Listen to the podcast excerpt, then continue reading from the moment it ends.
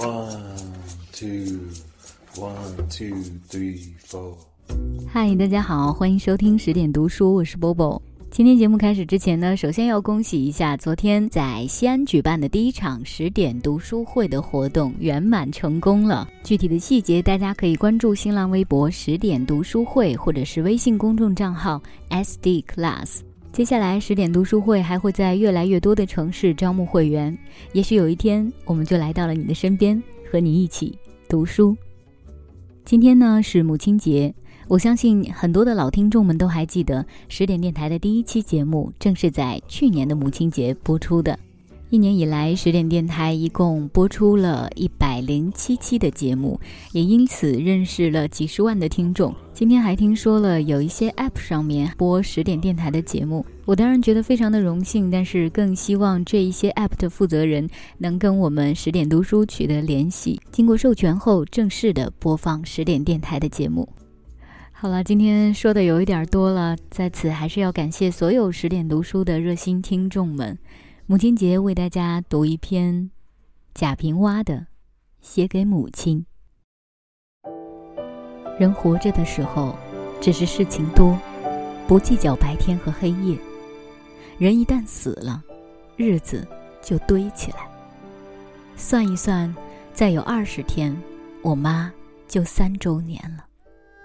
三年里，我一直有个奇怪的想法，就是觉得我妈没有死，而且还觉得我妈自己也不以为她就死了。常说人死如睡，可睡的人是知道要睡去，睡了在床上，却并不知道在什么时候睡着的呀。我妈跟我在西安生活了十四年。大病后，医生认定他的各个器官已在衰竭，我才送他回地花老家维持治疗。每日在老家挂上了液体，他也清楚每一瓶液体完了，儿女们会换上另一瓶液体的，所以便放心地闭了眼躺着。到了第三天的晚上，他闭着的眼是再没有睁开，但他肯定还是认为他在挂液体了。没有意识到从此再不醒来，因为他躺下时还让我妹把给他擦脸的毛巾洗一洗，梳子放在了枕边，系在裤带上的钥匙没有解，也没有交代任何后事啊。三年以前，我没打喷嚏，总要说一句：“这是谁想我呀？”我妈爱说笑，就接茬说。谁想嘞？妈想嘞。这三年里，我的喷嚏尤其多，往往错过吃饭时间，熬夜太久就要打喷嚏，喷嚏一打便想到我妈了，认定是我妈还在牵挂我嘞。我妈在牵挂着我。她并不以为她已经死了，我更是觉得我妈还在。尤其我一个人静静地待在家里，这种感觉就十分强烈。我常在写作时，突然能听到我妈在叫我，叫得很真切。一听到叫声，我便习惯地朝右边扭过头去。从前，我妈坐在右边那个房间的床头上，我一伏案写作，她就不再走动，也不出声。却要一眼一眼看着我，看的时间久了，她要叫我一声，然后说：“世上的字你能写完吗？出去转转吗？”现在，每听到我妈叫我，我就放下笔，走进那个房间，心想：我妈从地花来西安了。当然是房间里什么也没有。却要立上半天，自言自语：“我妈是来了，又出门去街上给我买我爱吃的青辣子和萝卜了。或许她在逗我，故意藏到挂在墙上的她那张照片里。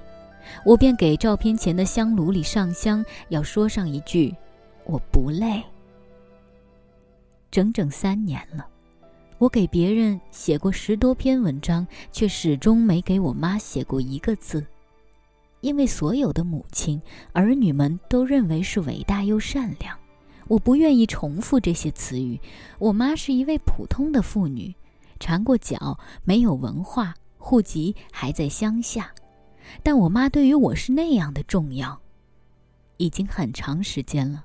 虽然再不为她的病而提心吊胆了，可我出远门，再没有人啰啰嗦嗦的叮咛着这样，叮咛着那样。我有了好吃好喝的，也不知道该送给谁去。在西安的家里。我妈住过的那个房间，我没有动一件家具，一切摆设还原模原样，而我再没有看见过我妈的身影。我一次又一次难受着，又给自己说：我妈没有死，她是住回乡下老家了。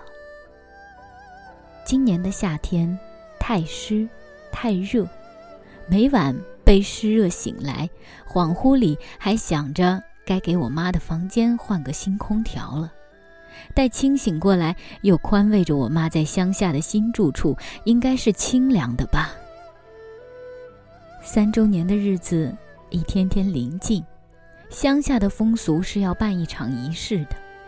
我准备着香烛花果回一趟地花了，但一回地花就要去上坟。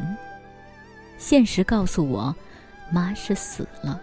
我在地上，她在地下，阴阳两隔，母子再也难以相见，顿时热泪四流，长声哭泣呀。文章读完了，其实整篇文章里没有一个特别完整、特别煽情的故事，可不知怎的，读着读着就非常的感动，让我们珍惜妈妈还在时候的爱。所有的妈妈们，再次祝你们节日快乐，身体要健康哦。晚安。妈妈，月光之下，静静的，我想你了。轻轻躺在雪里的牵挂。